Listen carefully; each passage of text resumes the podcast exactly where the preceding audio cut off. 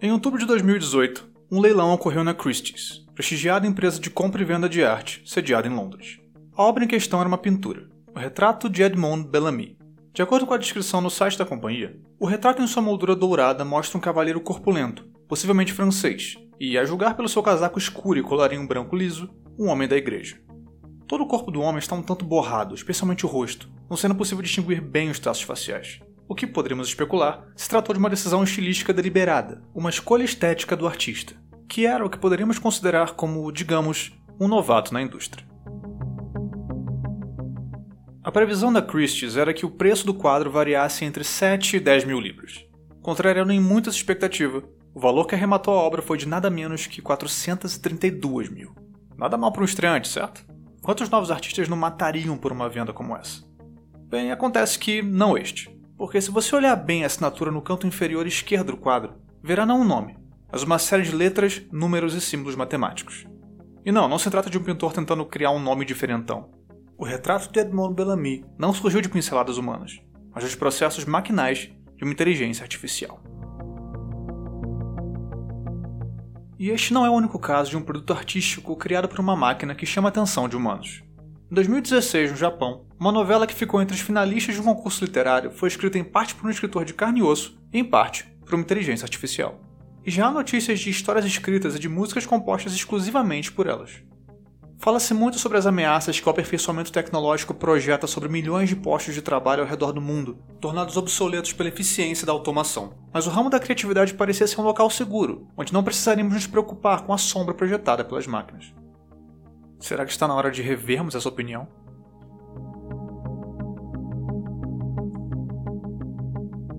Quadro leiloado na Christie's por uma bolada não é um exemplo isolado.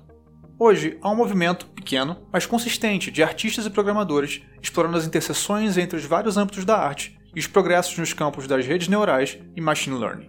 Mas essa ideia de misturar arte e computadores não é de agora. Pesquisas, elaborações teóricas e experimentações mesclando tecnologia computacional e artefatos artísticos existem há décadas. Alguns dos primeiros exemplos aparecendo lá no final dos anos 1950 em Stuttgart, na Alemanha. Os métodos e as obras criadas dependiam, é claro, dos computadores da época, o quanto eles eram capazes de processar. Nesse sentido, as potencialidades eram bem limitadas. O professor de História e Teoria das Humanidades Digitais, Fabian Offer, da Universidade da Califórnia, explica que a coisa começou como um exercício para testar as novidades do equipamento de um laboratório universitário e acabou evoluindo para um movimento artístico mais completo, que tinha uma estética em mente, inclusive algumas proposições políticas. Esses seriam os primórdios do que ele e outros teóricos chamam de computer art, ou arte computacional. Outro termo que podemos usar é arte algorítmica, proposto pelo Ahmed El Gamal, professor do Departamento de Ciência da Computação da Rutgers University, em Nova Jersey. Guarde esse nome, a gente vai voltar a falar sobre ele bastante por aqui. Durante muito tempo, essa forma de arte consistiu em artistas programadores, ou programadores artistas, como você quiser chamar, desenvolvendo programas com parâmetros muito específicos, que por sua vez criavam obras com características definidas pelo que está no código. Um exemplo bastante citado é o de Harold Cohen, que escreveu o programa Aaron em 1973 e continuou trabalhando nele por toda a carreira. O programa gerava imagens de pinturas, seguindo as regras implantadas por Cohen em seu código. A lógica era bem essa: o computador trabalhava a partir de um conjunto rígido de instruções, os resultados impressos ou projetados eram o produto artístico final. Só que a computação, como sabemos, é uma ciência que não para. O que hoje se pode fazer através dela excede em muito o que era possível décadas atrás, inclusive no campo da arte algorítmica.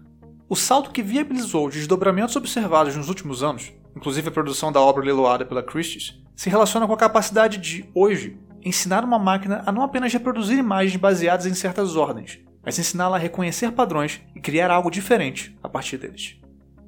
Vamos voltar ao retrato de Edmond Bellamy para entender melhor esse processo. A pintura é, como o nome deixa claro, um retrato. Humanos pintam retratos de outros humanos há séculos, portanto existe um sem número de quadros nesse estilo nos quais se basear. O que os programadores de Bellamy fizeram não foi criar um programa e dar a ele instruções absolutamente precisas de como seria a imagem que eles queriam que o programa criasse. O que fizeram foi, nas palavras do francês Hugo Cazet-Dupré, um dos criadores do projeto, alimentar o sistema com um conjunto de dados de mais de 15 mil retratos pintados entre os séculos 14 e 20. A máquina então mergulha nesse banco de dados, analisa e entende suas características. A instrução define o que a máquina deve observar e aprender, não exatamente o que ela deve criar. A evolução desse enlace entre arte e computação, portanto, parece apontar para a capacidade cada vez maior dos programas de abstrair princípios para fazer o trabalho mais autonomamente, e não só obedecendo uma série de parâmetros estabelecidos pelo artista programador. O efeito é a criação de algo novo, construído sobre o que já existe. Ok, mas como essas obras são feitas na prática? Para entender isso, vamos continuar olhando para o retrato de Edmond Bellamy, porque a técnica utilizada nele é bastante popular entre os artistas de inteligência artificial. Mas antes, umas definições bem rapidinhos, só para a gente se entender melhor. Quando eu falar inteligência artificial, entenda um sistema que executa funções e tarefas que normalmente são associadas à inteligência humana. O raciocínio humano é simulado, mesmo que de modo limitado, pela máquina. Inteligência artificial designa tanto a área de estudo e desenvolvimento desses sistemas quanto os sistemas em si, então é um termo um pouco mais abrangente. Outra expressão que vai acabar aparecendo bastante é algoritmo. Vamos definir aqui de modo muito simples como uma sequência de instruções dada em forma de código. E por último, rede neural. Estes são sistemas de computação que procuram simular a interação que nossos neurônios têm no corpo. Elas executam suas funções, que podem envolver reconhecimento de padrões e análise de dados, a partir de algoritmos. É provável que eu tenha explicado isso igual a minha cara, mas dá uma olhada nos textos linkados no post para ter uma visão mais detalhada. O processo utilizado por Hugo Casella Dupré e os demais membros do Obvious, coletivo do qual ele faz parte, é chamado de Generative Adversarial Network, ou redes adversárias generativas. Ele funciona mais ou menos da seguinte forma. Primeiro de tudo, uma quantidade X de dados é inserida para que a rede os analise. Nesse caso, foram os mais de 15 mil retratos que eu mencionei. A partir daí, o algoritmo se divide em duas partes. A primeira faz com que a rede gere uma nova imagem, um novo retrato, baseado no que ela depreendeu dos dados inseridos. Essa parte da rede é o gerador.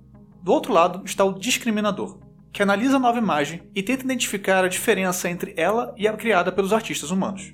O objetivo do gerador é enganar o discriminador, gerando uma imagem que ele não perceba que partiu da rede.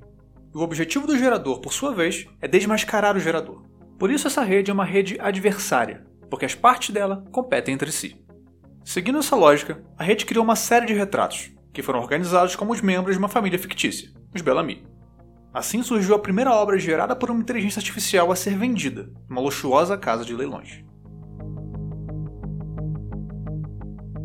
O objetivo do Óbvios era mostrar que inteligências artificiais são capazes de emular uma característica humana que normalmente não atribuímos a máquinas: a criatividade. Há vários usos para inteligências artificiais e redes neurais, mas eles, em sua maioria, visam solucionar problemas que a mente humana demoraria tempo demais investigando, ou otimizar alguma ação ou serviço. São usadas para detecção de fraudes, para fazer marketing direcionado e até para entregar diagnósticos médicos mais precisos. Mas o experimento do Obvious e de outros artistas que trabalham com a mesma técnica se afasta desses usos mais práticos a rede não solucionou problema algum. Ela criou um artefato que foi moldurado e hoje enfeita a parede da casa de algum milionário. À medida que a tecnologia avança, é de se esperar que suas aplicações sejam exploradas nos mais diversos campos, mesmo aqueles que a gente não imaginaria ter que lidar com ela. E é de se esperar também que algumas questões mais filosóficas se coloquem quando começamos a pensar a respeito. Uma delas se relaciona com a própria proposição do Obvious. Podemos mesmo considerar esses sistemas criativos? Porque, diferente dos exemplos da computer art, eles não estão criando exatamente o que seus programadores mandaram, mas examinando trabalhos de uma certa estética, entendendo os padrões presentes neles e gerando uma figura nova, que os programadores não tinham como saber que aspecto teria, que talvez até o surpreenda. E aí? É possível traçar paralelos entre isto e a criatividade tal como ela é entendida entre seres humanos? É claro que tudo depende da sua definição de criatividade. E se formos pegar uma definição bem simples, a que diz que se trata simplesmente da capacidade de criar ou inventar? Bem, acho que teríamos que dizer que sim. É comum que a criatividade no contexto artístico seja associada com fartura de novas criações, aquele cara que está sempre produzindo algo. E no sentido objetivo, as redes neurais estão entregando exatamente isso: novas criações, em grande quantidade.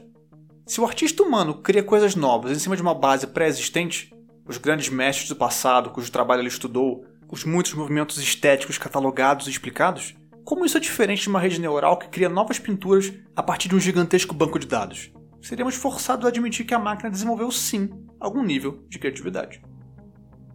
A coisa pode mudar um pouco de figura se pensarmos em criatividade em termos mais qualitativos. Uma crítica recebida pelos retratos produzidos pelo Óbvios e por outros artistas é que eles são um tanto genéricos. São repetições em cima de um mesmo tema, e as inovações que trazem, sobretudo as distorções no rosto dos retratados, não seriam lá tão interessantes assim. Um crítico de arte vencedor do prêmio Pulitzer resumiu a questão chamando os retratos de chatos e sem graça.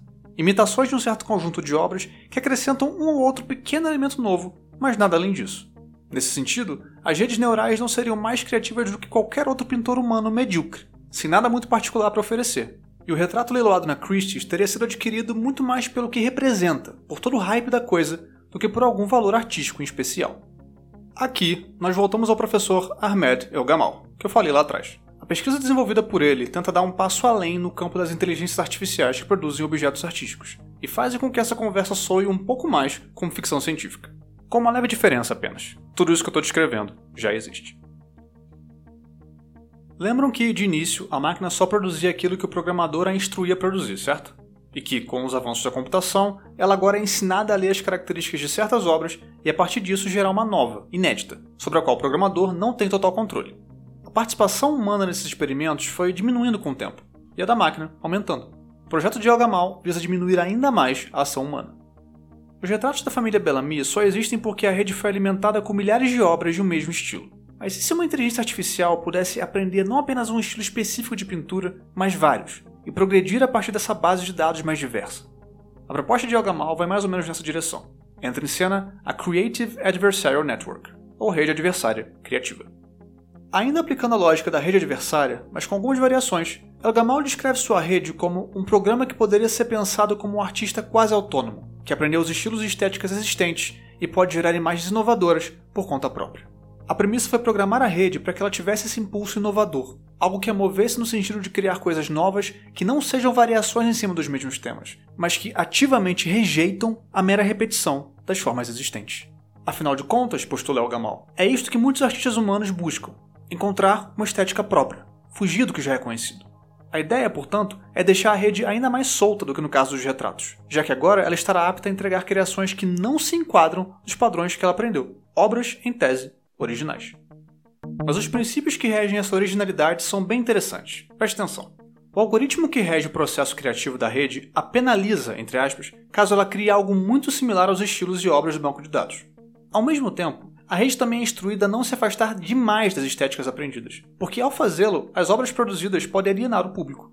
O que Elgamal afirma é que ele e os demais integrantes do seu laboratório na Rutgers University criaram uma rede programada para buscar a distinção, a novidade, a recusa do genérico, mas sem com isso romper de todo com as tradições existentes e reconhecíveis pelo público.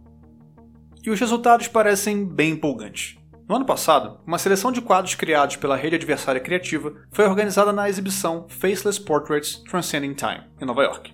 E a iniciativa também já trouxe algum retorno financeiro, já que uma das obras foi arrematada em leilão por respeitáveis 16 mil doletas. Ok, nós já fizemos a pergunta sobre criatividade. Já vimos que não é um absurdo sugerir que as redes neurais emulam esse atributo humano. Mas sempre podemos dar um passo atrás e lançar um questionamento ainda mais basilar.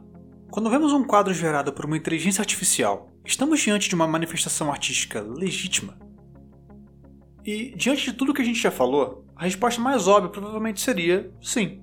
Galerias e casas de leilão conceituadas já se renderam à arte algorítmica, pondo-a em suas paredes e vendendo-a por boas quantias.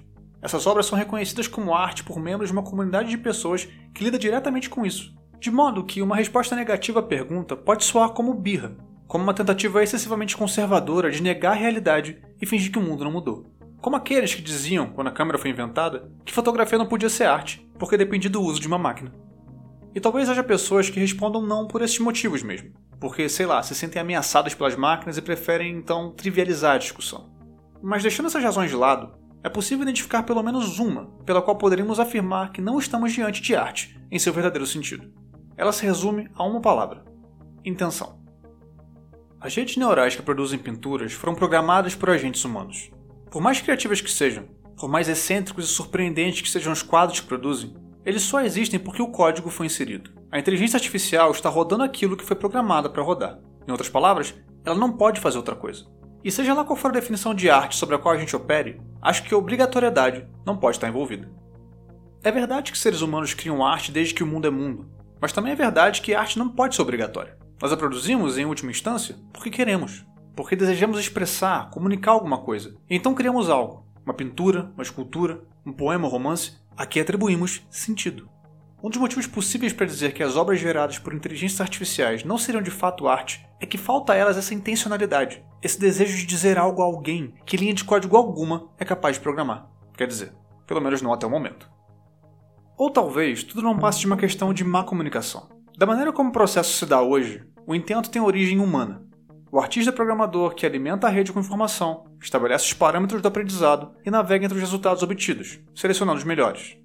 Se estivermos mesmo falando de arte, ela existe pela intenção da pessoa por trás da máquina, sendo ela, portanto, co-criadora da obra.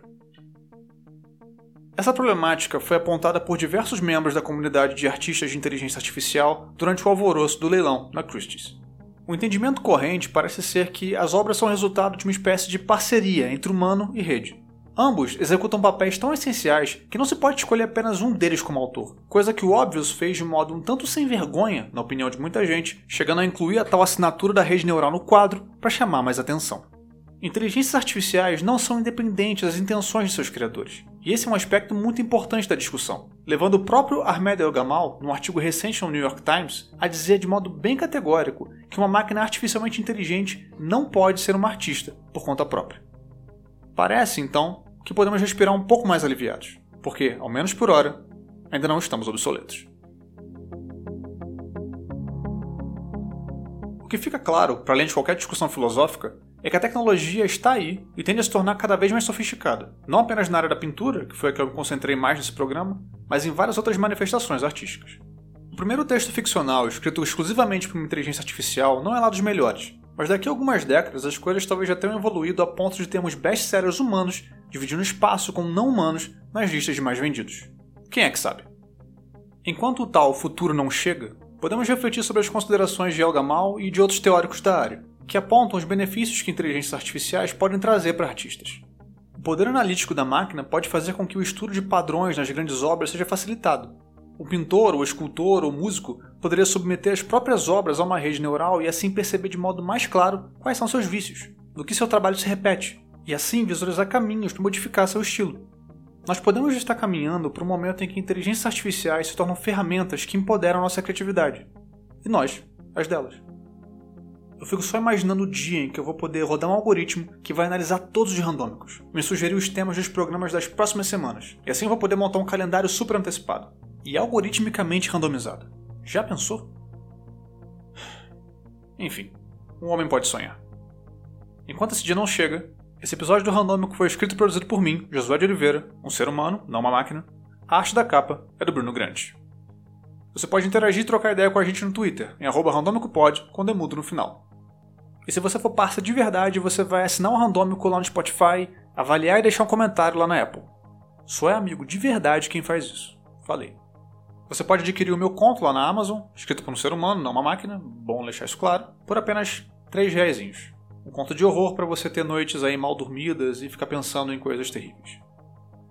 Eu te espero daqui a duas semanas para mais algum assunto aleatório. Um grande abraço. Valeu!